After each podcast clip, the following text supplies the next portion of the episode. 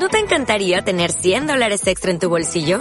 Haz que un experto bilingüe de TurboTax declare tus impuestos para el 31 de marzo y obtén 100 dólares de vuelta al instante. Porque no importa cuáles hayan sido tus logros del año pasado, TurboTax hace que cuenten.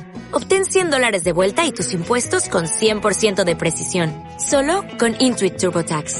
Debes declarar para el 31 de marzo. Crédito solo aplicable al costo de la presentación federal con TurboTax Full Service. Oferta sujeta a cambios o cancelación en cualquier momento.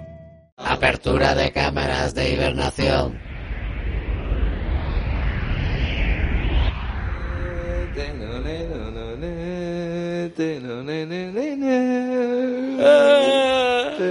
Dios, qué sueñecito más bueno, ¿no? Que yo qué pedazo de fiesta no hemos tenido que ver ayer, ¿eh? Que estamos todo el mundo en pelota. Hostia, es verdad.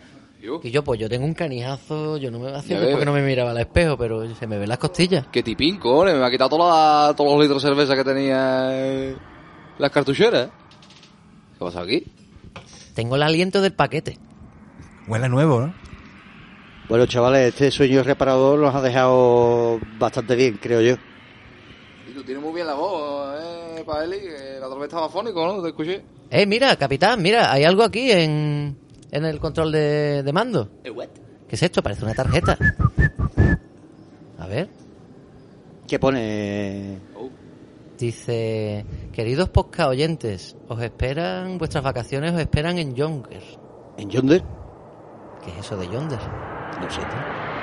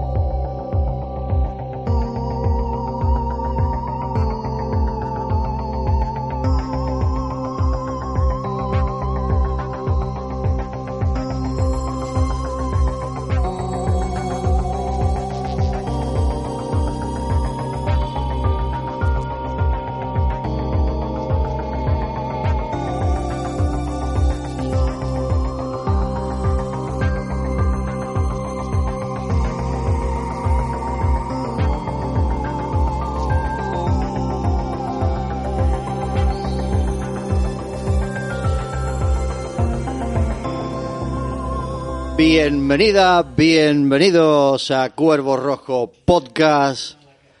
Hoy estamos en la enredadera, por fin fuera del confinamiento. Ya estamos en esa ansiada nueva normalidad. Por fin podemos confinarnos aquí. Sí, por fin podemos llegar a la enredadera y hacer cuarentena aquí. Muy bien. Y de eso va la película, ¿no? Bueno, no adelantemos hecho. Eh, estamos aquí, como siempre, me acompañan las tripulantes. Ha pasado una turbina espacial.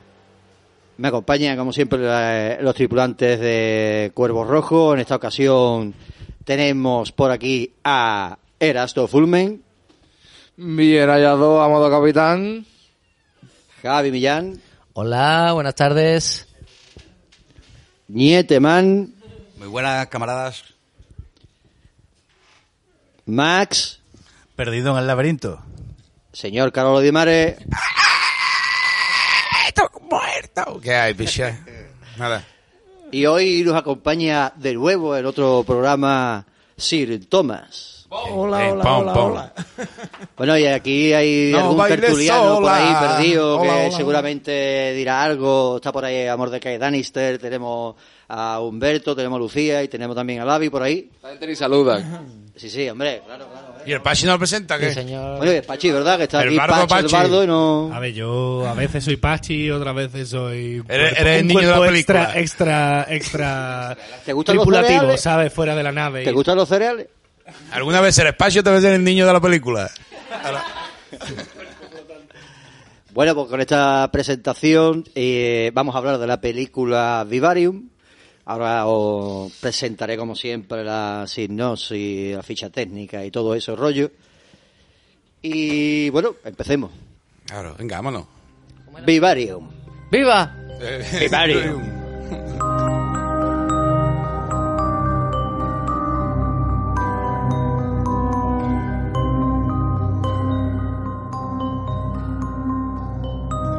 Vivarium Viva. está dirigida por Lorcan Finnegan. Anda, toma. ¿Sí quién es?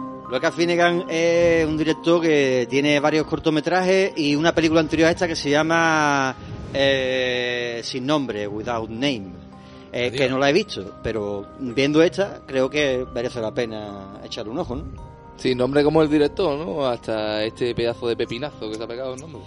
No, yo no lo conocía demasiado. Sé que también ha trabajado en otro, vamos, otro proyecto, no como director, sino como guionista todo, o, ¿eh, sí? o demás, ¿no? También, aparte de ser co-guionista, hay otro guionista que luego os, os diré. El guion, como he dicho ya, Finnegan y también está Garren Shelley, ¿no? En la música tenemos a Christian Aiden Anderson, que la música La después música hablaremos. está muy guay, ¿eh? la fotografía es de Miguel de Olaso y la producción es Irlanda, Bélgica, Dinamarca y Estados Unidos.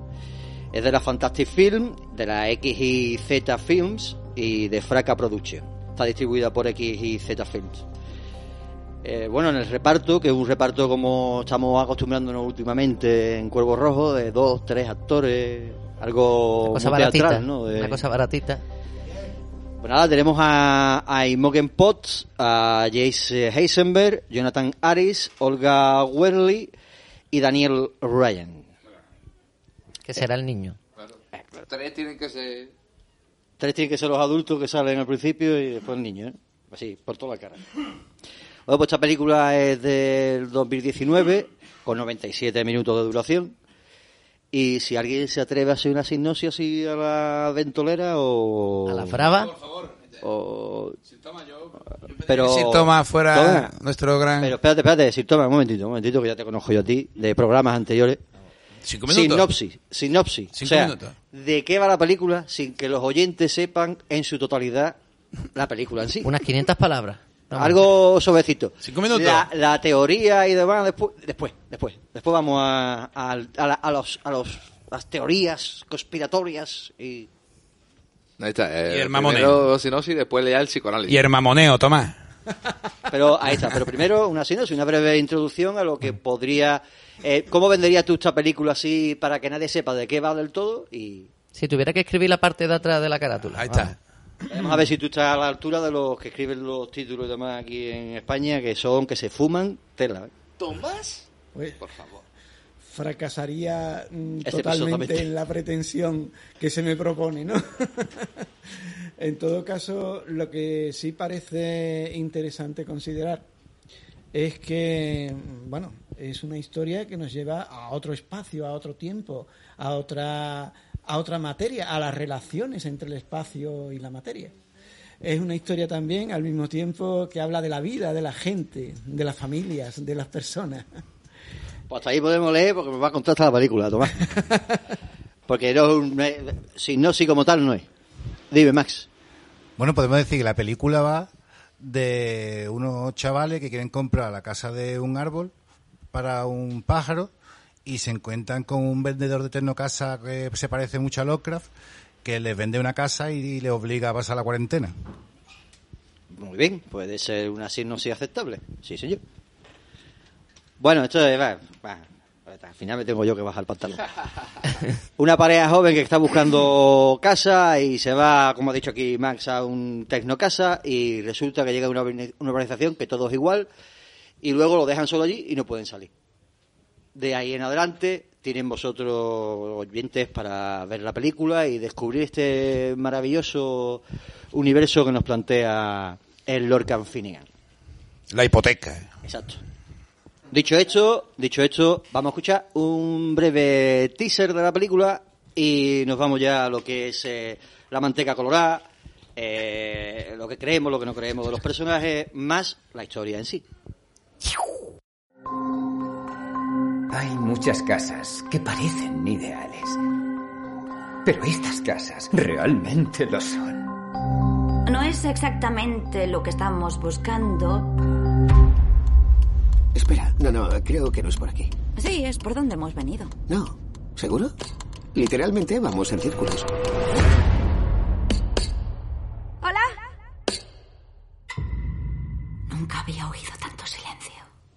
Bueno, después de este teaser, eh, ahora sí, lo primero que os pregunto, ¿no? Y cogiendo vuestros turnos, si tú quieres hablar de esto, yo te digo el micro del tirón ya, ¿eh? No, yo que estoy a tu lado y... Y, y- claro, no me coja la piche. Caliente. Bueno, que ¿qué os ha parecido? Primero, ¿no? Eh, ante todo, eh, las actuaciones de los de estos dos actores, ¿no? Eh, el Jace eh, Eisenberg y, y, y Morgan Potts, ¿no? Gemma y, y Tom. Y Tom. Eh, yo es que estoy acostumbrado a ya a Jace de otras películas de como Zombieland y la red social. Ahora me ve, ahora no me ve. Tu puta madre. El malo de este, ¿no? El Lex Luthor. El peor Lex Luthor de la historia. Que su, su carita cómica no Bueno. quitarla, ¿eh? Ya te digo, no, es que lo- los- el, el peso dramático de la película la lleva muy bien, como he dicho antes yo y Tomás. O sea, que ese actor y la, y la actriz también, a mí me ha gustado más la actriz, la verdad. Que Tiene un papel más protagonista, Que el ella. claro. La actriz está muy bien. Pero el chaval, esa carita algunas veces de, que- de judío que tiene el cabrón. Espérate, espérate, pero bien, ¿cómo? ¿Bien Gracioso. nivel Úrsula Corberó o no? Ahí me ha dado. Pues sí, eh, se la lleva con crece. Claro, vamos a ver, tampoco es que sea. Yo qué sé. eh, Ahí te queda. ¿Lo qué? A Ahí ver. te queda, ¿eh? Pues yo creo que sí, la tía es bastante buena, eh, además films. bastante destacable, creo yo, ¿eh? porque además es muy joven, que yo la he visto en esta y en Lady Bird. Lady Bird, exacto. Y se marca dos papelones, ¿no? Sí, la verdad que Lady Bird es un papelón también. Papelón. Además, eso, to- también todo el deterioro y eso físico, la tía es que está muy bien, vamos, está, están prácticamente tan natural en muchas Está, escenas. está muy bien caracterizada la manera en que se van demacrando, ¿no? Mm. Y, Eh, a, y a mí el chaval también me ha gustado porque... Sí, el chaval no está mal. Es que la- eh, hay actores que en verdad lo que tienen que tener es la cara del papel que desempeña. Y este tiene una cara de paraete, porque está De con paraete. su chavala. ¿sabes? Un tío normal, tiene su trabajo, tampoco pretensiones. un pues tipo, que no, un tipo que no se quiere complicar mucho a lo mejor la vida, ¿no? Claro, un Eh, tío normal, un chaval normal. Entonces yo- me parece que está bien. Es verdad que ella, el papel de ella destaca más, porque es más, es más rico el papel también. Tiene más peso ese personaje, ¿no? Eh, También. Está en todas las escenas. Claro. Claro, también luego después cuando ya entremos ya en más tertulia sobre lo que va la película y destriparla un poquito más, avisaremos en el corte de sinosis, de sinosis, perdón, de, de spoiler, ya mezclando los anglosinos. Spoiler. Y en el momento que llegue el spoiler, pues, pues ya hablaremos de eso, ¿no? De, de cosas, de por qué el peso de la actriz va más al del actor y demás. Pero bueno, Jace Eisenberg, por ejemplo, yo estoy acostumbrado a verlo en papeles cómicos, sí que también hay papeles dramáticos, pero la verdad que es un actor que no, a mí no me parece un actor de múltiples facetas y, y demás, no me parece. De hecho, Woody Allen lo cogió para una de sus películas porque es que parece uno de los papeles de Woody Allen. Porque da el físico, claro. Sí, sí, sí. A- a y, le ponen, y le ponen la voz en el doblaje, por cierto. Me parecen vitales en esta película la música y la fotografía. Me parece que la música es un personaje más a veces. Hombre, la- el pasaje, el pasaje de que van los pasos por la calle, que van resonando los pasos a ritmo. Sí, sí, está muy bueno. Eso. Vamos, yo diría que está bueno, eh, mortal hasta cada vez que el niño ve la tele, vamos, eso está, eso son micropiezas de electrónica tralla, vamos, pura y dura. Además se permiten darle leña porque como debe ser molesto y agresivo, pues entonces... Por cierto, el niño, que no lo hemos mencionado tampoco, pero que el niño también hace un- una buena interpretación. Mm, ¿eh? sí. El niño parece un robot y la manera de gesticular, de mover la boca, y, y es para verla en versión original. Exacto, es que hay una, hay una cosa que no es, que no es, todavía, ya que lo has saltado tú, pues ahora es cuando... Pues resulta que esta película la he visto en versión original, la hemos visto aquí en castellano, ¿no? Para que sea más asequible para la gente que la visión y demás. Porque es normal, darle yo, letra. somos Como yo, por ejemplo, que, que yo no veo un puto duro. No La cosa, es, la cosa es que la, que la voz también en, en original es, mu- como muy aguda, muy... Perdón, aguda, muy grave, muy como demasiado... La voz es- va como años a- a- adelantado al niño. Es que la voz tiene un efectazo mortal, ¿eh? La voz le va saliendo... Cuando chilla, cuando chilla. Claro, le va, Y supongo yo, va no sé si en el original... Claro, le va fluctuando. Cuando, sobre todo cuando los arranques hace... En español se como nota un también sapo, que tiene una, una voz de, de más mayor, ¿no? Claro, iba modulándola, eh, estaba muy bien metido, porque no era tampoco un efecto ahí, es que estaba muy bien metido, ¿verdad? Que el sonido De hecho, muy- eso era muy curioso, ¿no? La primera vez que empieza a hacer los ruidos, que está gritando y a la vez haciendo ruidos de la casa. Sí, sí. Y como un, como eso, como un loro, ¿no? Que imita todos los ruidos a la vez. Y él- es cuando está aprendiendo, ¿no? Es cuando está aprendiendo a comunicarse. Bueno, Para eso pues... necesita a los humanos. Pues... No adelanto más. Pues... Eh, yo decía, señores y señores, vayan a ver Vivarium, porque no controlo los spoilers que estamos sacando ya directamente. Spoiler, spoiler, spoiler. El malo es el, el, el asesino mayordomo. es el mayordomo. Bueno, ya avisamos ya, ya estamos por si, os, por si os es- se os escapa Spoiler. algún spoiler.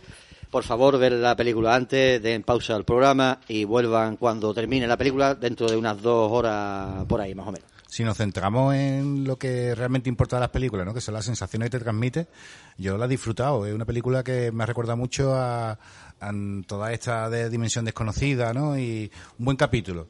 Y, y creo que, que, que la ha salido bien, ¿no? Es una película que Mantiene la tensión todo el tiempo. Tiene, tiene ese estrés constante, muy interesante. Es un show de Truman, otra, otro capítulo del show de Truman, ¿no? Podríamos decir. Claro, porque ya que entramos, podemos ser un poco más generosos en la parte de la sinopsis, ¿no? Podemos decir que una película de ciencia ficción.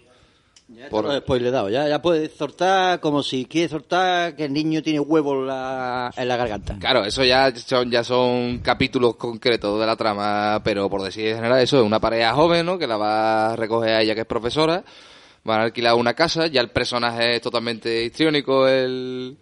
El comercial que el le va a vender comercial la que le va a vender la casa. Ya la zona, digamos, el barrio donde le presentan la casa ya es bastante da miedito, ¿no? Un barrio infinito de casas iguales. eh, y claro, y ya enseguida el, el personaje, el vendedor de la casa desaparece y ellos de alguna manera ya se quedan atrapados en ese show de Truman, ¿no? Se quedan atrapados en ese barrio, intentan escapar, eh, no lo consiguen y son alimentados como en perdido, ¿no? De vez en cuando llega una caja que no se sabe muy bien quién la pone Dharma total. Y bueno, y hay un momento en que una caja de eso también, yo eh, una pe- en- antes de ya entrar en más cosas, en esa, una de esas cajas hay un niño en algún momento. ¿Nos ha recordado, por ejemplo, a Dark City? Con eso de esa ciudadela artificial.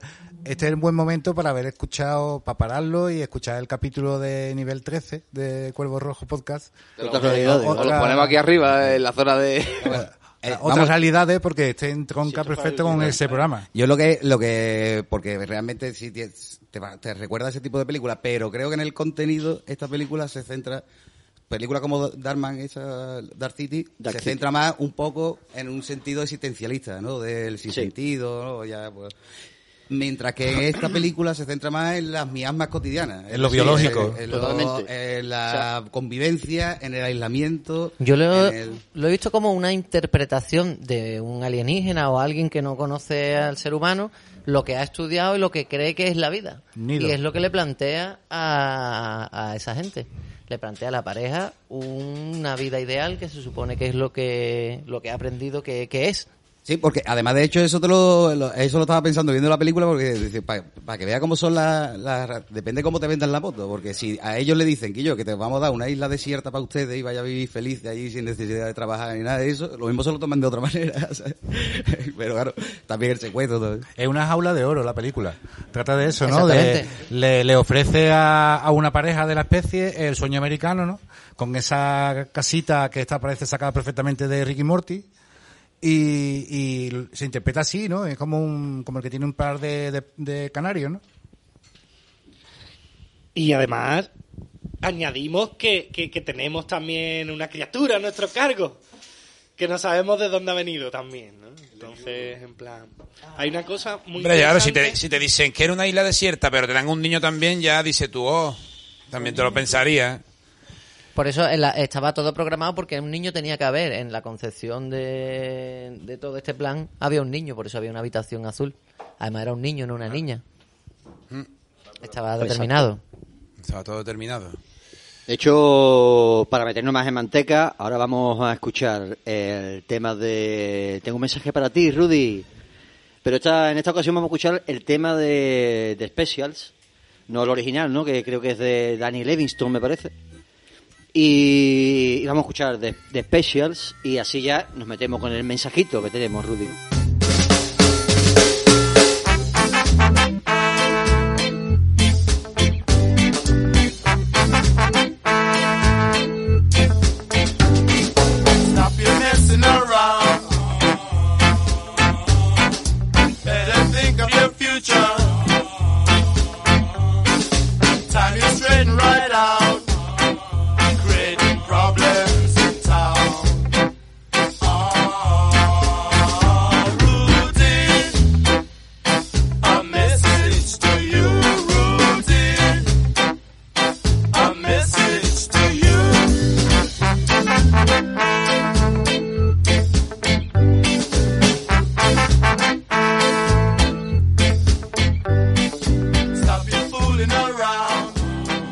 Temazo de, de Specials, ya que tenemos un mensaje para ti, Rudy, y es que no te cases, ni tengas hijos, y Ni te no te vuelvas monótono en tu vida, porque eh, lo que la película, aunque nos meta la ciencia ficción, al final lo que, lo que nos viene a, a relatar es la monotonía de la pareja. Una vez se instala en una casa, ese- esa conformidad, ese, esa- ese, ese día a día, ese niño que nace, o niña, en este caso es niño porque la película es así, pero niño o niña que nace, el trabajo, eh, la madre que se encarga más de, de la criatura en algunos casos, eh, ese padre que, que se va al trabajo ya a desgana, primero con ganas y luego a desgana.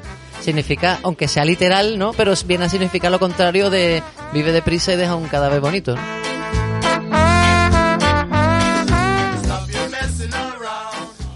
Exacto. A mí en algún momento me he visto ahí quizá también reflejado lo que podría ser un, tener un hijo de, del espectro autista. ¿eh? Me parece que esa tensión y esas cosas, sacándolo de la película, del contexto, de que sabemos que ese personaje, ese, ese niño no es normal, ¿no? Desde el principio, eh, muestra también ese estrés, ¿no? Lo que pasa es que aquí está todo hiperdimensionado, ¿no? Porque está en ese en esa carrera por saber mm, en qué se va a convertir ese niño. Pero el niño, ¿qué es lo que hace cuando quiere comer? Pía, Claro, claro. como el cuco. Es el cuco alien. Pero, pero, pero además aprovecha, aprovecha, aprovecha. En el caso de los pájaros, en el caso de los pájaros no sabría si es una especie de instinto maternal o simplemente que están, que sí, que, que reconocen al- a la cría del cuco como suya y ya después no la diferencian. Pero que bueno, en realidad los cachorros de la naturaleza funcionan un poco de esa manera, dando pena para que para ser cuidados, ¿no? Y para no ser y para no ser para que no se lo coman o, o- es una es una manera de es una manera de protección entonces yo creo que, que un poco va por ahí la mujer se apiada ¿no? es la, la única que se apiada del niño y que al final se hace cargo del niño que cae a- al instinto al final la mujer no apela al instinto maternal Pero y no se para. traga y se traga la historia del niño ¿no? En toda la película no para de decir que no eres mi hijo. Y una cosa muy interesante es que solamente el ser humano sería no la- se puede resistir a cuidarlo la- pero solamente el ser humano sería la especie que podría decir tú no eres mi hijo.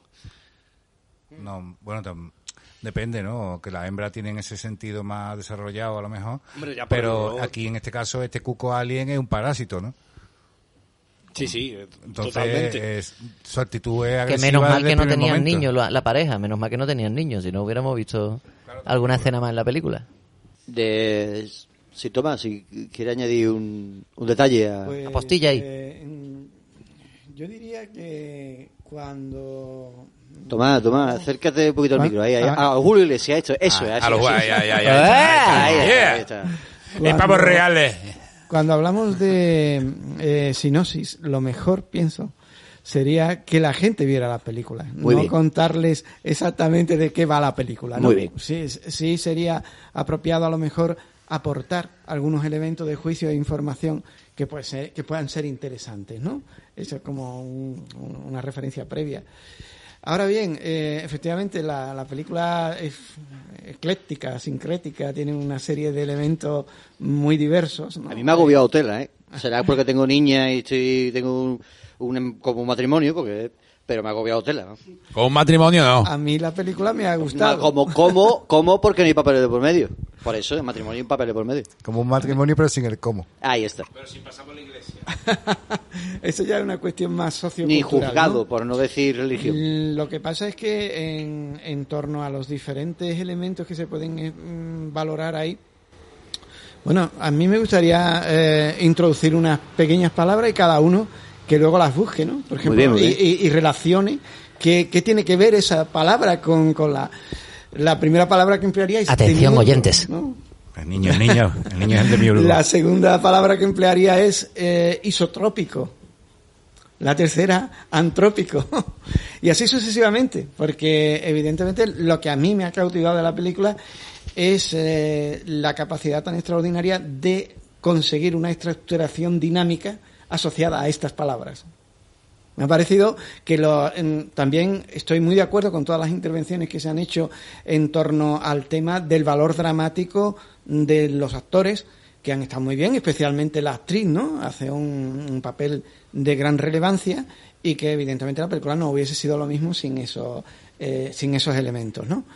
Eh, pero en último extremo hay una, pista más que me gustaría que, la, que viéramos, sobre todo por lo que ha dicho Javi, ¿no? Eh, llegamos mm, eh, a- hasta Procasa, ¿no? O llama- o a Tecnocasa, eh, a través de una realidad externa que es la que luego nos va a introducir en otro territorio completamente diferente, ¿no? Pero eh, llegamos a través a través de eso. Y Lo que se espera de lo que se espera de una pareja de ese perfil. Sí, sí, de acuerdo, no, no estoy en absoluto en desacuerdo.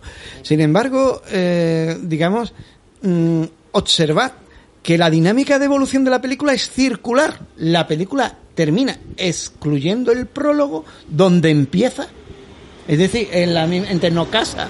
¿eh? Y esto es muy importante, esto es muy importante porque hay películas que tienen dimensiones lineales, hay películas que tienen dimensiones curvas, hay películas que tienen... eh, esta en concreto me da la sensación de que, a mí personalmente no, de que es como un círculo, es un círculo cerrado y consecuentemente empieza donde termina. Si asociamos todos estos referentes a los que he hecho alusión, creo que encontraríamos cosas muy interesantes. Bueno, pues yo alusión, alusión de lo que acaba de decir Tomás, digo, The Second Life, porque es eso, el círculo de la vida. O sea, tú naces, te reproduces y mueres. Venga ya, vale, carajo. Venga ya, bicho, cago en Satán.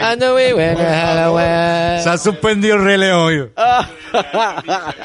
Es intercasting, tío, si no.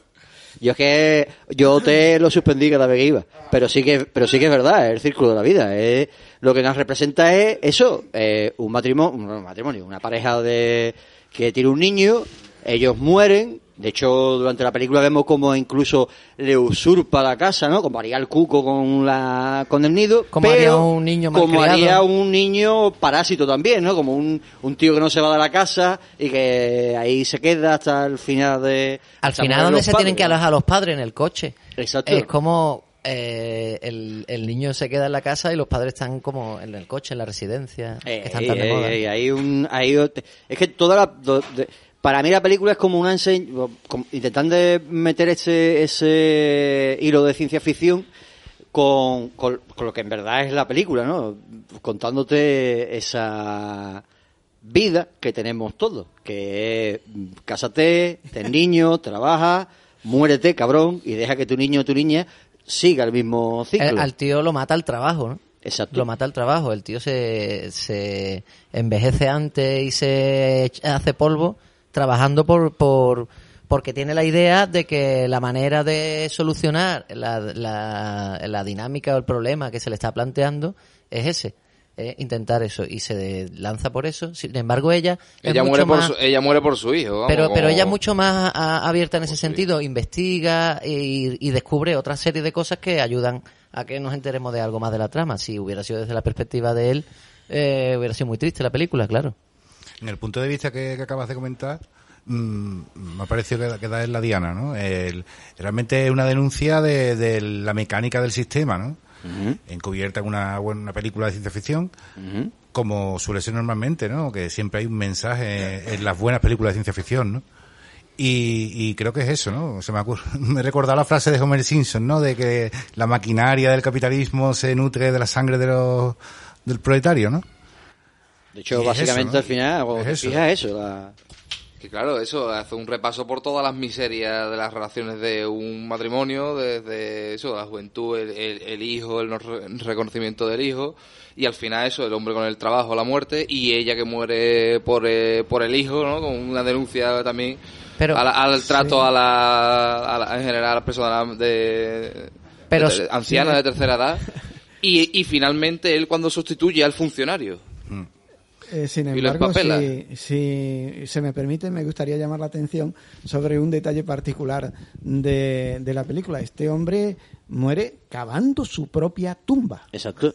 De hecho, es que, es que muy especialmente importante. De hecho, que se lo señalan como lo- las cruces de los mapas, Pues la cruz del mapa. Aquí, cabe usted Sí, aquí sí, que está sí. el tesoro, pues Es más que o menos en el- el- la estética que además se comentó fuera de micro, que es verdad, que recuerda eso a los cuadros de los Eh, surrealistas, Magritte, a Magritte, y a de Chirico, porque el espacio es muy de Chirico, pero los colores son muy de Ma- Magritte, es verdad, pues los verdes y todo eso.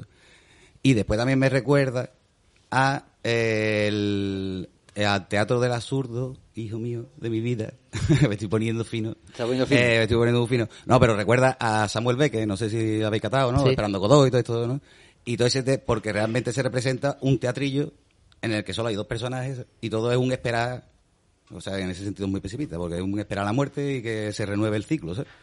Entonces, y me ha recordado pues, una frase muy bonita de este hombre que dice, el fin está al principio y aún así seguimos.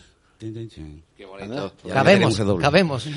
Pues no está tampoco muy desencaminado porque si analizamos la película de por escenas Pero rápidas, un, así un momentito, visuales, líder, que yo quería antes de Sí, sí. comentar sobre lo que estábamos haciendo, porque decía eh, el cadete Blete que... ¿Cadeblet? cadete Bueno, ya ha decía- ascendido, ¿no? Ah, Llegamos- verdad, vamos ya- ya es a nombrarlo hoy teniente. Ya, pues después de la última del Oscar, yo Es creo cierto. que... Por cierto, me siento un poco más débil. Qué cabrón. Bien, eh, eh, precisamente, ¿no? El, eh, es como la interpretación que tiene alguien externo, un, alienígena o algo de la vida, y la plasma ahí en una manera como eh, aséptica, ¿no? Como y, pero y ahí eh, ahí introduce a estos dos personajes que son necesarios para el sistema que no, no se queda muy claro en la película, pero no hace falta pero ellos eh, deciden su, deci- su destino, quiero decir, ellos siguen teniendo libre albedrío aunque no pueden escapar de ahí, como igual que no se puede escapar de la vida ni del destino. Pero ellos deciden y él decide cavar y ella decide hacer otra cosa. Y él muere porque decide cavar y podría haber muerto de otra manera, pero, pero muere antes porque hace, toma esa decisión y podría haber decidido hacer otra cosa. Lo que pasa es que hay otro detalle que me, sobre el que me gustaría llamar la atención en el sentido de lo que tú hablas eh, exactamente. Eh, es evidente que los dos mueren y ¿qué es lo que hace el niño, entre comillas, una vez que los ha enterrado? Pues sale hacia afuera de la urbanización y entonces vemos ese, ese maravilloso cartel ¿no? que nos está anunciando mm, Claro. lo que tiene de magnífico aquel, Pero que aquel los, lugar. sus padres han cumplido el papel que ese ente tiene de los padres. Claro, cierra el ciclo. Eh, eh, los padres ¿qué, qué, qué papel tienen? Criar al hijo hasta que es de- hasta que es autónomo. De hecho, eso es lo que De encuentra hecho, es lo que hace. el marido. al- Extingue y, y vampiriza a los padres hasta que es autónomo y cuando eso se deshace de ellos y se cierra el círculo, como bien decía Tomás, y empezamos donde empieza. Lo que no terminamos donde empezó lo que otra no vez se la termina película. de, de explicar la historia es de dónde vienen esos pequeños Lovecraft, ¿no? Esos alienígenas con la cara del, del esposo Norvini. Una clave muy importante, una clave muy importante. sí, Pero, pero en el momento en el que ella se mete persiguiéndolo y demás, y hay un momento en el que se cruzan con, se cruzan con otro niño. El niño ese no tiene la misma cara. No, no. Por eso decía yo que no es siempre la misma historia. Se vean otros personajes y otro niño con otra cara. Otro ente, otro, otro cuco que se está buscando en otro árbol su, su vida. ¿no? Otros Cada caminos, otras soluciones de la trama, pero no mucho más esperanza- esperanzadoras. Bueno, como decía bien, eh, el- también la aportación de vosotros, pero la aportación de, de Ñete ahí con, con Simon Becker, ¿no? Con Sam Becker, ¿no? Que- Además hay que decir que también es irlandés. Exacto. O sea que Eh, la tradición que tiene que está ahí. Y la cosa es eso, como decía, ¿no? Algo Eh, la habrá influenciado. De hecho, eh, decía que eso, ¿no? Que, que es un círculo, pero aparte, ya desde el inicio te está la película te está mostrando de qué va la película todo el tiempo. Esta película no es condena, o sea, es, es bien verla sin, sin saber nada para eh, entrar en la experiencia, pero ya la película no es tramposa. La película desde el principio te está diciendo, esto, es- esto va de esto. Hay un nido de, de unos pájaros, unos gorriones, digámosle, ¿no? Y de repente aparece un huevo que ha dejado ahí el cuco, echa a las crías, las alimenta y, y esto es lo que vamos a ver en la película. Claro, es lo que hemos hablado al principio, ¿no? Un determinismo desde, la- desde el segundo uno, ¿no? De la película y donde se marca eso, que hay unas dimensiones superiores que están ahí, que tú no te has dado cuenta y que formas parte de, de esa mecánica, ¿no? Luego después también tenemos esa imagen principal, ¿no? Esas escenas principales de la, del colegio y demás, y luego como encuentra esa niña eh, el- los pajaritos en el suelo, lo entierra este jardinero, ¿no? Que es el novio de la, de la profesora y, y ahí, por ejemplo, a mí me dio de pensar, hostia, que el ser humano, por ejemplo, antes que Pachi también dijo lo de que el ser humano es el único que tal, pues cógelo, entierra, ¿no? Y, y, y hacer las ceremonias en con bromas y demás como algo no demasiado importante, ¿no? Algo que ha pasado, que tiene que pasar y punto, ¿no? Lo mismo que la naturaleza antes de nuestra muerte, vamos. Y luego después el cuco o este alienígena ¿no? hace lo mismo, ¿no? Es una cosa que tiene que pasar. Porque para algo estoy yo aquí, para que esto pase y punto. Y nosotros como, como especie nos creemos superiores a cualquiera, ¿no? Y demás, y ahora tenemos ahí en esta película una superior a nosotros que está igual, en plan de, ¿no? Esto que yo tengo que sobrevivir y al lío. Claro, hemos dicho alienígena también a lo mejor un poco rápido, ¿no? Porque tampoco Ahí está. tampoco tiene por qué ser algo exterior, ¿no? Quizás es algo que está en nuestra realidad, pero que no vemos, ¿no? También. Como nos vemos hormigas, ¿no? Cuando paseamos, pues quizás una dimensión superior, ¿no? Claro, eh, hemos, hemos dicho cómo empieza la, la película, luego, como hemos comentado, esta pareja eh, va a, la, a Tecnocasa, va, encuentra un tío muy peculiar, este tío les dice que yo, echa un vistazo a la casa, que no va a pasar nada. También peculiar porque hace unos gestos muy extraños, demasiado extraños para ser un ser humano normal, ¿no? Eh, uh, uh, ya vemos... Que, que ahí, eh, esa escena, en fin, claro, no daba un duro por esto, pero, pero me ha convencido con crece, ya a esta altura se puede decir. Pero que esa escena al principio me chocó un poco. Digo, a ver, ¿esto cómo va? Y porque es verdad que es muy exagerado el, el personaje del vendedor de la casa. Al principio es muy robótico. Claro, Claro, ya de- ya después entiende que lo está imitando, ¿no? Cuando conoce la, la- el personaje del niño, entiende que está imitando y que está aprendiendo hasta... O que no ha tenido una madre tan que ha estado tan encima y ha jugado tanto con, como, con él como este. Claro, es que no sabemos también porque... Bueno, es que al final parece que se comporta más o menos igual, de la misma quinta. O sea, quiere sin ningún Sí. tipo de sentimiento, vamos. Que Sí, sí, sí, pero como que imita mejor, como que imita mejor a los humanos. Sí, pero no hay ningún factor pedagógico en decir que tiene valores humanos, nada de eso. No parece, no Es parece. un autómata. Bueno, el otro tampoco. La cosa es que, que, que tal como va avanzando la película, esta gente lo dejan solo, le aparece luego una caja de comida que no parece que no tiene sabor. De hecho, Los- eh, vuelve a aparecer otra caja después de incendiar la casa y es un niño. El niño es un bebé y en 98 días parece que tiene ya 12 años. Y este bebé que ha aparecido pues va creciendo por meses como, bien dice el niño, como un perro. Hombre, ahí sí que nuestro amigo Tomás podrá incluir algunos datos desde el punto de vista del psicoanálisis interesante en ese punto, ¿no? En la crianza del niño, la sustitución, digamos, de cuando duerme, ¿no? Al final acaba durmiendo ella con su hijo en vez de con su marido, ¿no? Tal y como, como cuando llegó. Ahí hay también su, El su niño con- consigue casi separarlos, ¿no? Desplaza, desplaza Es completamente un, la un niño adoptado, ¿eh? Porque él se vuelca con su trabajo hasta tal punto de que apenas la ve y, la abandona con el niño. Entonces ella eh, tiene que convivir con el niño. Que no es su hijo, ¿vale? Que ella recuerda siempre que no es su hijo. Pero al final es con quien pasa buena parte del tiempo. Al final. Y solo seguir- se, solo se, seguir memorizando se, cosas redi- redime eh, al final que tienen su momento otra vez íntimo en el que se reencuentran los dos. Pero han estado separados la mitad del tiempo que han estado ahí encerrados. Al final estamos hablando de una película costumbrista de cualquier índole, donde se ha sacado totalmente el, el contexto, ¿no? Y te está contando al final eso, ¿no? Eh, que Tomás creo que tiene algo que apunta. Eh, bueno, hay, hay alguna, alguna cosa que, que comentar ¿no? con respecto a esto. Eh, no hemos hablado mucho del prólogo, quizá un poco más, ¿no? Ha- Hace un momento. Pero es particularmente interesante que la película empieza en una clase de un instituto mm, docente para, para el grado infantil. Entonces, esto llama mucho, mucho, mucho, mucho la atención, ¿no? Y las palabras de, en este caso, la maestra, ¿no? A la niña, son significativas. Es que la naturaleza es así. Y esto es eh, particularmente importante porque yo haría una pregunta con respecto a todo esto. Y creo que tiene- guarda una cierta relación con el libro. El libro, que, que tiene eh, una serie de claves que son eh, prácticamente. Indescifrable. Y mi pregunta sería esta, podría parecer un poco salida de contexto, pero evidentemente tiene relación con lo que con lo que y es esta, ¿dónde está Dios en todo esto? ¿Dónde está Dios en todo esto? ¿La revelación, libro? eh, ¿alguien con quien ha hablado el, eh, el chico? ¿No? ¿Quién ha hablado contigo? ¿Has visto a alguien que no conociera? Pues me alegra mucho, Tomás, porque ya estaba tardando en venir. Ya estamos con los dioses, el Dungeon and Dragon y venga, venga, vámonos. Y esa escena en concreto, por resaltar alguna escena en concreto de la trama, esa es muy buena, porque precisamente ese padre que es desplazado ¿no? y se dedica y muere por el trabajo, cambiando, cavando su propia tumba, ella intenta otra manera de escapar, ¿no? que es tratando bien al niño, intentando conocerle.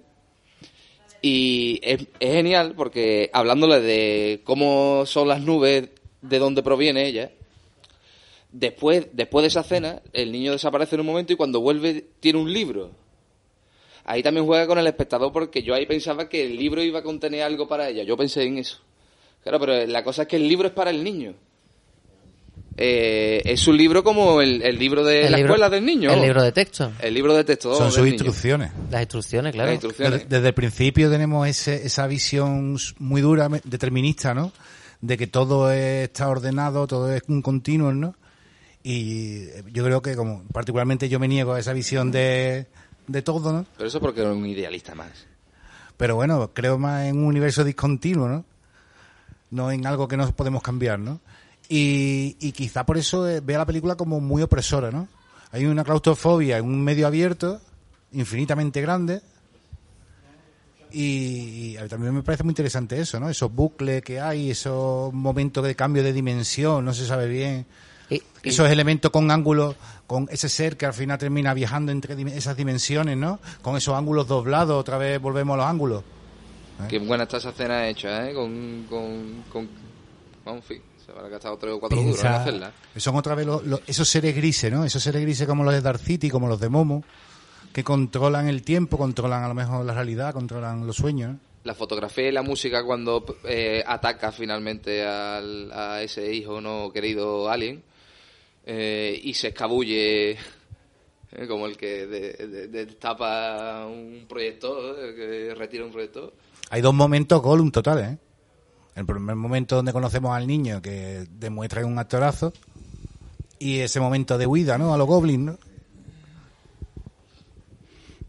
Vale, sí, muy bien. Muy bien. Estoy, estoy sacando un montón de jugo a la, a la Hombre, película, la película, la maravillosamente. película tiene migas y si se tiene ganas de debate. Quiero decir, si se tiene con una visión simplista, pues te puede gustar más o menos. Aún así, es una película que te mantendría eh, la tensión durante todo el tiempo y en la que no, adivini- no adivinarías el final eh, casi seguro. Por, principalmente porque no lo cuenta y después porque, fíjate, la cantidad de lectura que puede tener la historia, ¿no? Pero sin quererse comer mucho el coco, es una película de, digamos, de mm, thriller, no sé, no sería thriller, pero es una película de tensión que va en aumento y que no y de, y de un misterio que no se sabe tú por dónde cogerlo, Yo diría que una cosa muy interesante, ya que se ha mencionado de dónde está Dios, ¿no? Se ha mencionado también el libro y bueno, las, las escapadas y ya con las escapadas de del coleguita del Martin, ¿no? El niño que al final sustituye a Martin, que es quien vende la, la, la casa. Al final es un Martin más el niño. Y, y bueno, menciona a Dios y yo no sé la respuesta. La respuesta es que Dios es ese ser, ese, ese ser exterior, ¿no? Ese científico, ¿no? Que tiene su propio laboratorio para jugar, ¿no? Supongo, no sé, ya la imaginación que, El que haga su papel, pero pensar en la tele. El niño ve la tele y lo que sale por la tele, ¿quién lo entiende? Son, son códigos QR que se descarga el niño para actualizarse. Básico, y después le salen como unas venitas latiendo. ¿Sabes? Sí, unos huevos ahí en la- garganta. corazón, ¿sabes? Hay algo que recuerda es mucho que un en corazón. esas instrucciones Grimorio se ve Viene ahí- ya. Viene que son tienen ahí como una válvula o algo. La cosa es que en el libro lo sí, que, lo que como ser humano tú entenderías es lo que ella entiende, que es la figura más homínida, ¿no? Sin esas letras extrañas. Ve que esos bichos, esas cosas tienen algo en el cuello que se hincha. Ella no lo relaciona hasta que después lo ve con su propio ojo. Y también que hay un hombre, una mujer y un niño. Y eso también, eh, encima de, ese dibujo, hay como una especie de cosas extrañas de óvulos que entran unos espermatozoides extraños y te está indicando al niño que le viene de ahí y que está con ellos. Es lo que yo interpreto. Y el niño coge, lo lee y dice, ah, yo estoy con estos dos y me está enseñando ese exterior que no es Dios. Ya tú, cada uno puede interpretarlo como quiera. Que no es Dios, es simplemente eso. eh, de juego. un, nido de, de bichos, de llamémoslos bichos, que se instauran en esta, este planeta. Planeta. Yo no digo ni dimensión, porque incluso podía ser otros países donde ella va, porque el tiempo y el espacio, eh, como bien nos enseña Ricky Morty, puede variar. A lo mejor lo que tú crees que es el pasado es otra dimensión, Pero no o sabemos otro país, por no sabemos ejemplo. siquiera si están en una nave. No, no, no se sabe No nada. sabemos de si hecho, está en otra dimensión. De hecho, podría ser eso, eh, como en otras películas de ciencia ficción, ¿no? Que tú entras en una especie de bucle temporal en el que cuando entras ya no hay salida y solo una persona o en el momento indicado se puede salir, ¿no? Claro, el niño tiene la llave para salir porque el niño es pertenece a esa raza alienígena o, digámosle, raza que vive en la Tierra o lo que sea. Un minion. En la boca del miedo, me recordó un montón. Cuando entraban por la misma calle y entraban por la misma calle entraban por la- Por ejemplo, en la boca del miedo hay un bucle ahí en el que el, protagonista no puede salir de la... No solo ahí, sino en muchas películas, ¿no? Tenemos Pues- muchas películas.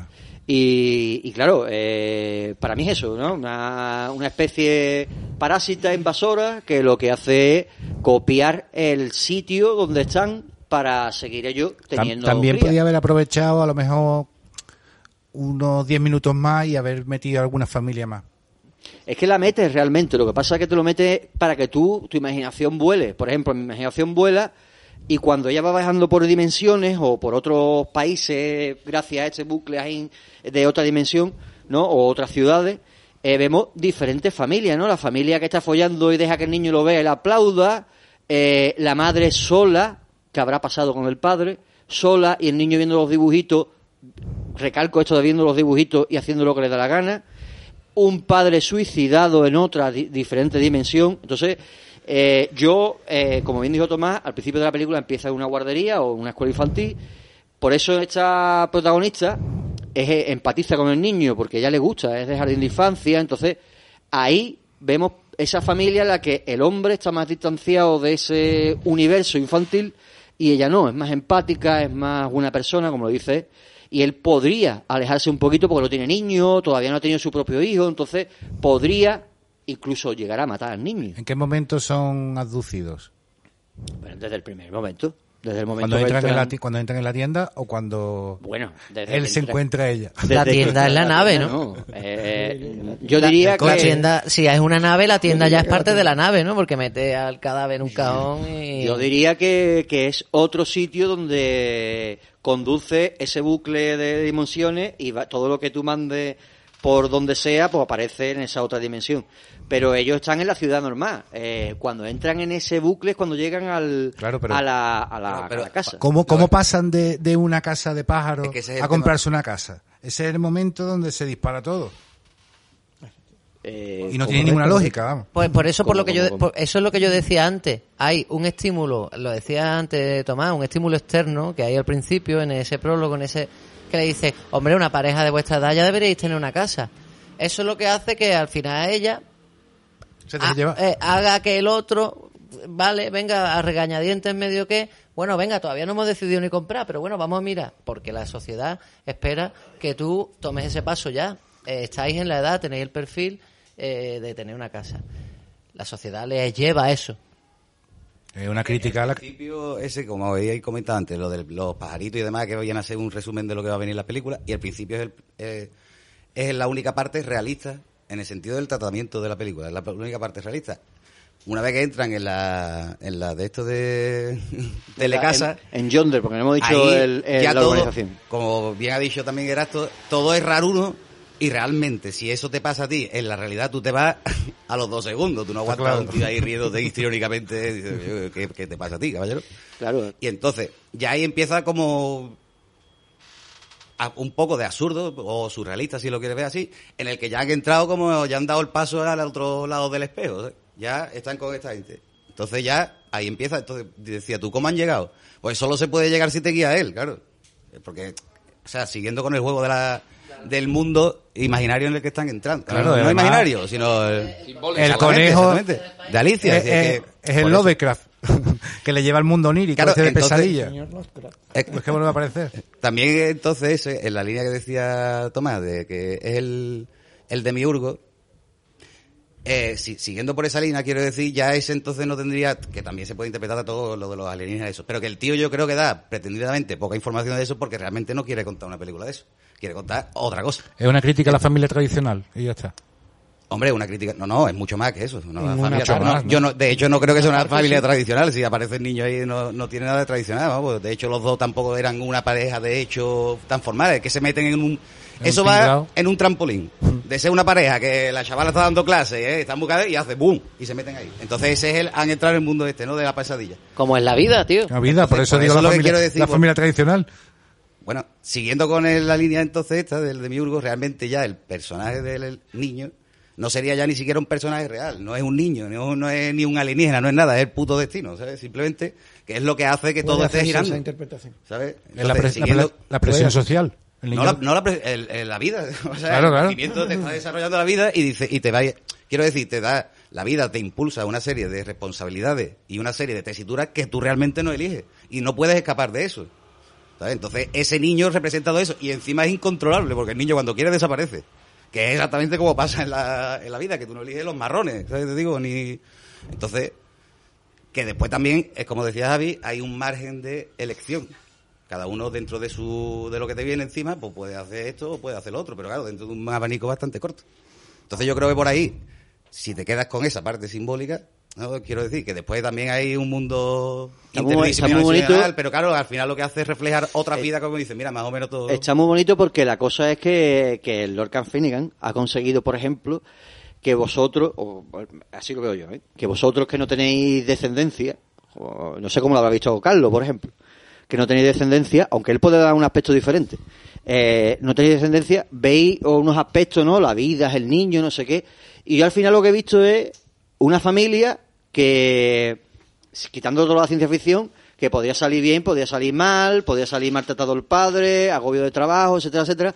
Y eso es lo que se ve, ¿no? Si hubiésemos estado a lo mejor en las diferentes casas, a lo mejor en una de ellas el niño termina muerto. Y ellos también terminan muertos al final. Y el, y el Martin este lo sustituyen por otro lado. A- al Martin de, de, a lo mejor de Yugoslavia.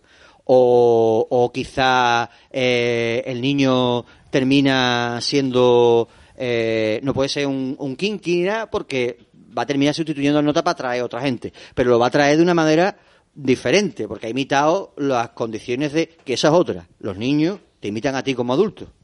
Entonces, según como tú seas de, con ese niño, ese niño va a imitar tus actos cuando ese niño crezca.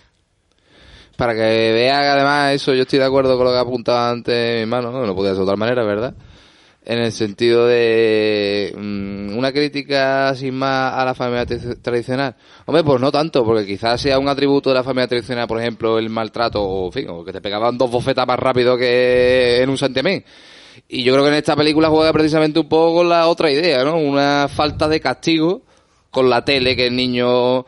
eh, ah, grita, Claro, porque ponen la tele, esta familia- la- lo intentan, pero rápidamente desisten, el, el hombre desesperado y la madre que se hago con encuentran con un hijo que no quieren o que no han pedido y que no han buscado, se lo encuentran y de repente tienen ese pedazo marrón, no saben cómo educarlo, ni y él Ni desiste. saben decirle que Él no, ni dice, saben yo es que decirle ni, que no". ni los quiero ver. Hombre, no se ve ni la- cómo son esos dos primeros días de crecimiento rápido, cómo lo educan.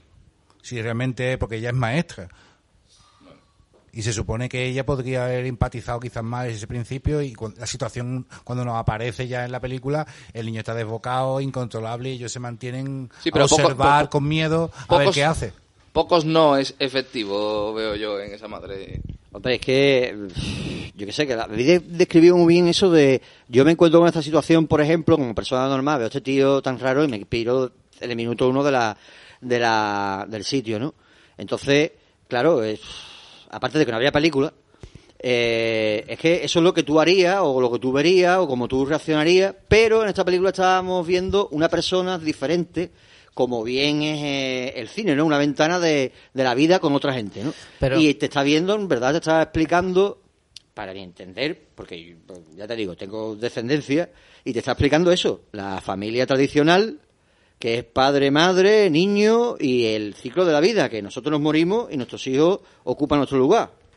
Ya está. Alguien, alguien lo decía antes, decíamos el determinismo. Hay un, un símbolo también que no sé, que es que al principio de la película él baja de una escalera, él baja la escalera del árbol y, y además se encuentran con la misma diatriba, ¿no? Los dos polluelos que han sido expulsados por el cuco de- del árbol. Y, y eso es al principio de la película y sin embargo la película termina con un descenso, ¿no? Y, y tiene que ver con, con, con todo eso que estamos diciendo. No, quizás era esa pareja porque tenía que ser esa pareja. Quiero decir.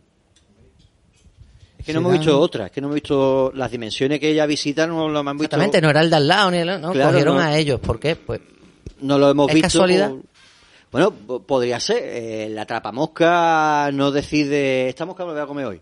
Es simplemente la mosca que cae en el, la trapamosca. el atrapamosca no, pero si es una inteligencia extraterrestre o lo que sea, a lo Eh, mejor sí.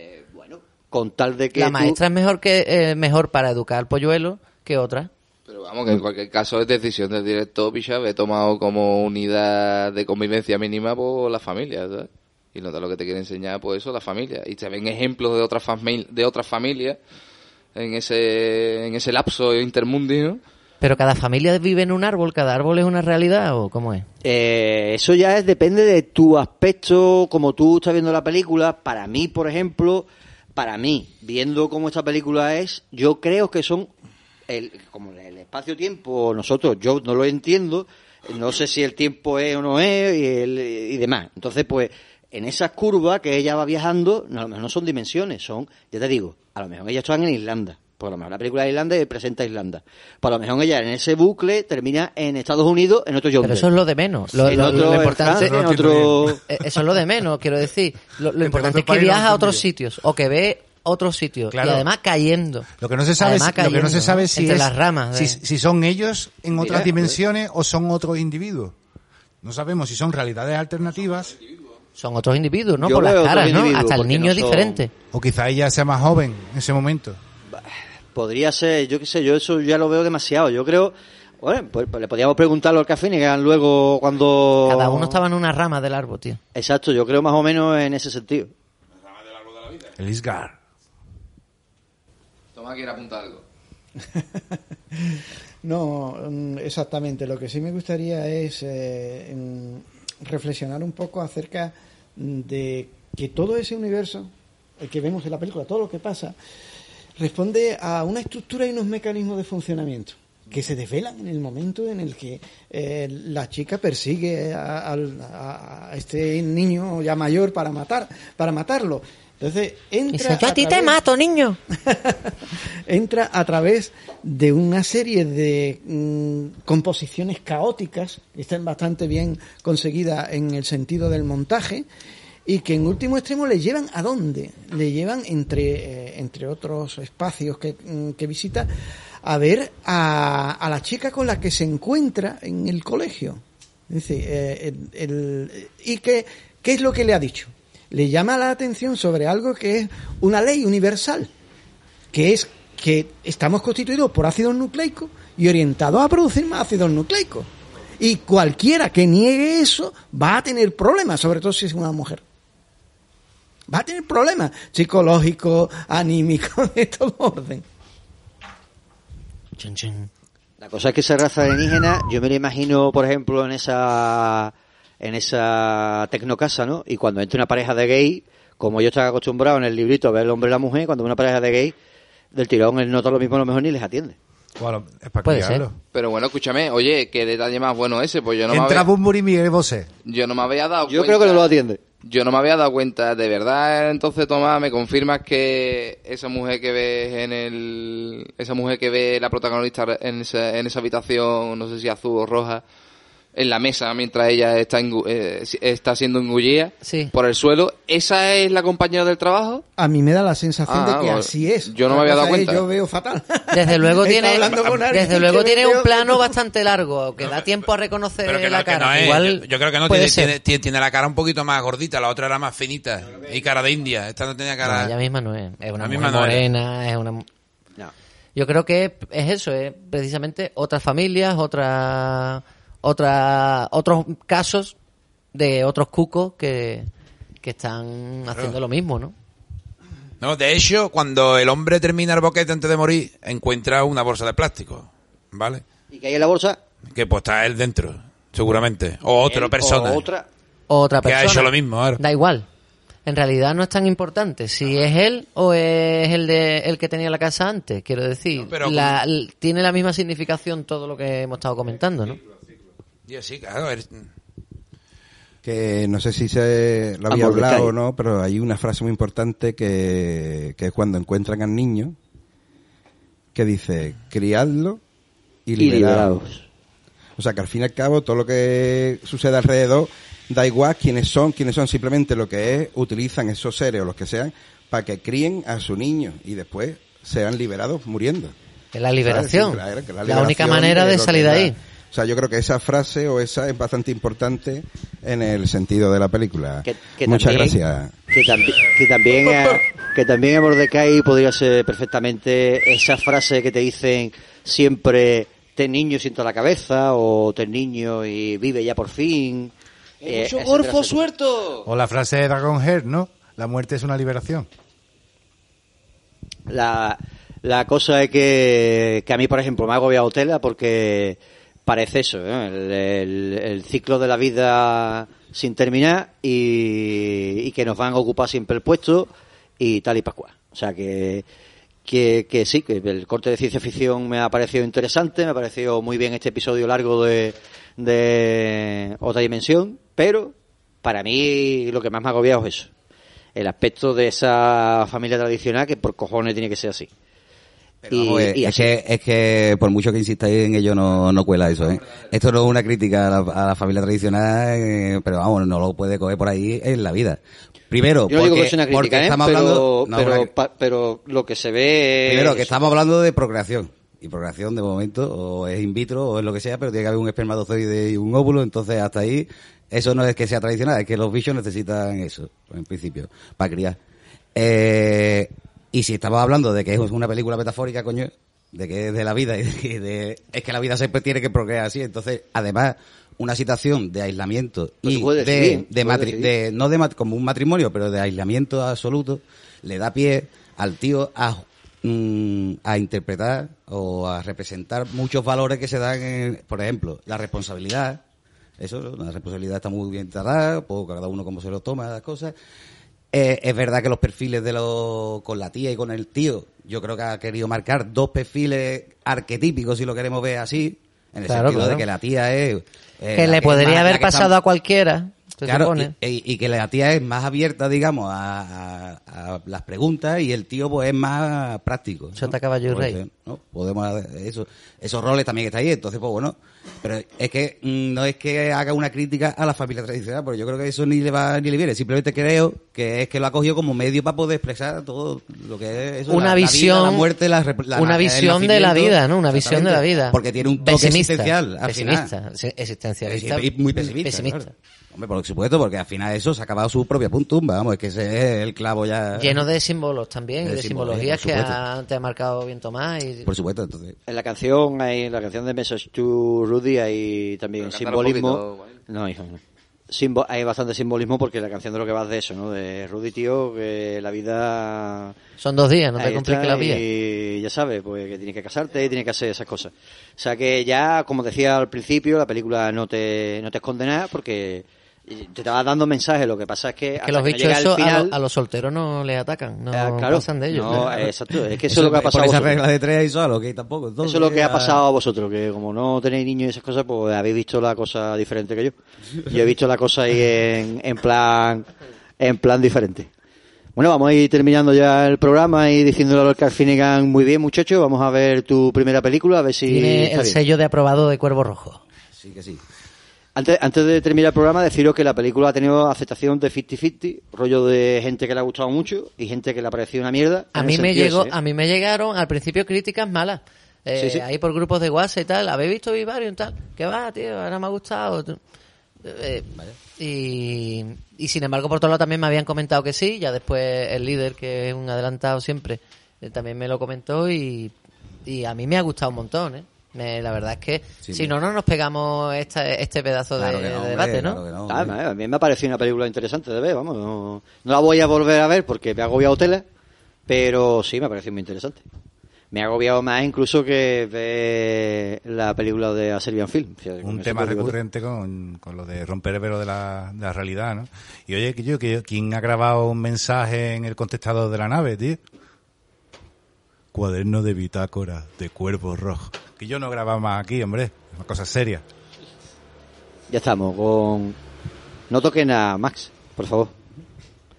Bueno, vamos a ir despidiéndonos del programa, muchachos. Hasta aquí queda la cosa. Recuérdennos, recuerden, recuérdennos, recuérdennos siempre. Y, y cada 15 días, pues, escúchenos en iVoox. También estamos en ¡Vivarium! iTunes. ¡Viva! Hostia, y... Cuidado con las turbulencias Sí, no- en el hiperespacio. No lo... Los oyentes no pueden percibirlo, pero... Eh, aquí ha habido un accidente con Cruzcampo. Accidente con Cruzcampo. Ese piloto, por eso, tío. por Está eso, prohibido chicas, beber en amigos, el piloto. No beban Cruzcampo en una nave espacial. En el hiperespacio. Bueno, pues nada, que eso nos pueden encontrar en en iVoox, lo pueden encontrar en iTunes, en Twitter, en Facebook, en YouTube, en Instagram, como Cuervo Rojo Podcast. Eh, déjenos comentarios en en iVoox y en iTunes, por favor, que no, eso no, Muchos nos da la likes, vida. likes, likes. Esos likes, sobre todo sabéis que estáis ahí, que nos, que nos contestáis a cosas, cosas que se nos pasan, dándonos, como he dicho, ideas o, o posibles programas. Y, y nada, hasta aquí Fauli, Guardián del Laberinto. Dejo a mis camaradas que vayan despidiendo el programa. Que nos vamos a despedir con un temazo de Vinculados Records. Chavales, vayan al YouTube y vayan a Vinculados Records en YouTube y encontrarán bastantes temazos. Entre ellos un, un grupo que se llama Triple C, que son la hostia. Oh, yeah. Pero en este, pero en este caso vamos a quedar con Jabal, ¿no, Ñete? Jabal de, sí, and the Nomadic Shepherds. Ahí con, con su tema bucle, que no podía ser mejor para la ocasión. bucle ya. Pero bueno, eh, vayan despidiéndose, señores, y que suene ese temazo para Bueno, despedir el programa. Pues nada, un placer como siempre, eh, disfrutar del Cineforum, peliculón y sobre todo de la tertulia con toda la tripulación. Viva Vivarium. Pues efectivamente, os la habéis pegado para él y, y es verdad que era casi tan buena como Under the Skin. Peliculón. Eh, un placer, por supuesto, compartir este ratito con ustedes, chavales. Ha sido un placer, señores. Sí que sí, el reencuentro después de, después de todas las vivencias que hemos tenido en la nave y más allá del espacio. Sí, sí, un saludo, un saludo. Eh, el niño, el niño de la película. Recargaba, ah, por favor, Apache. Bueno, amigos, mm, ha sido muy interesante la película, la verdad que sí. A mí no me han dado tanto miedo como a, este, ¿me entiendes? Como a, como al Carbo, no me han dado tanto miedo, pero la he entendido más o menos igual que él, pero igual que los otros, porque es todo una pedazo de, de corgaera, ¿me entiendes? de la buena, de la buena gorda. Pero que está, como dicho ni aquí el cadete, ¿entiendes? Está en mantequi. Señor, una onda esto, un besito y al lío.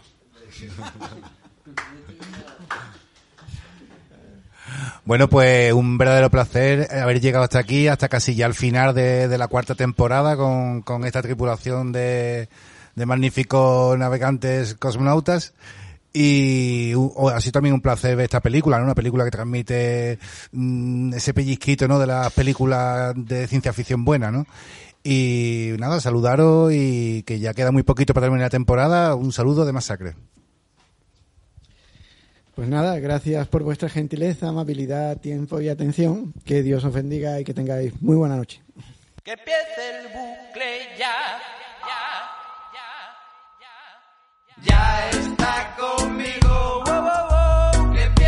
bucle ya. Ya está conmigo. Que amanecen las ciudades ya. Caña y comiendo y tal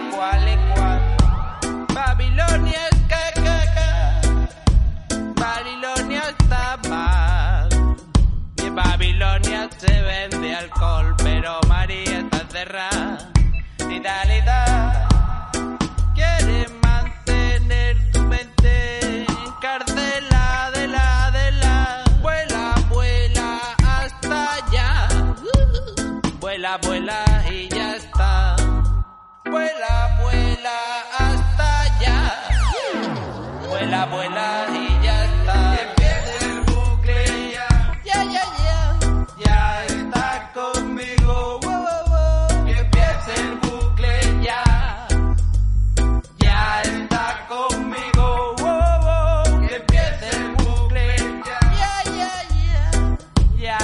like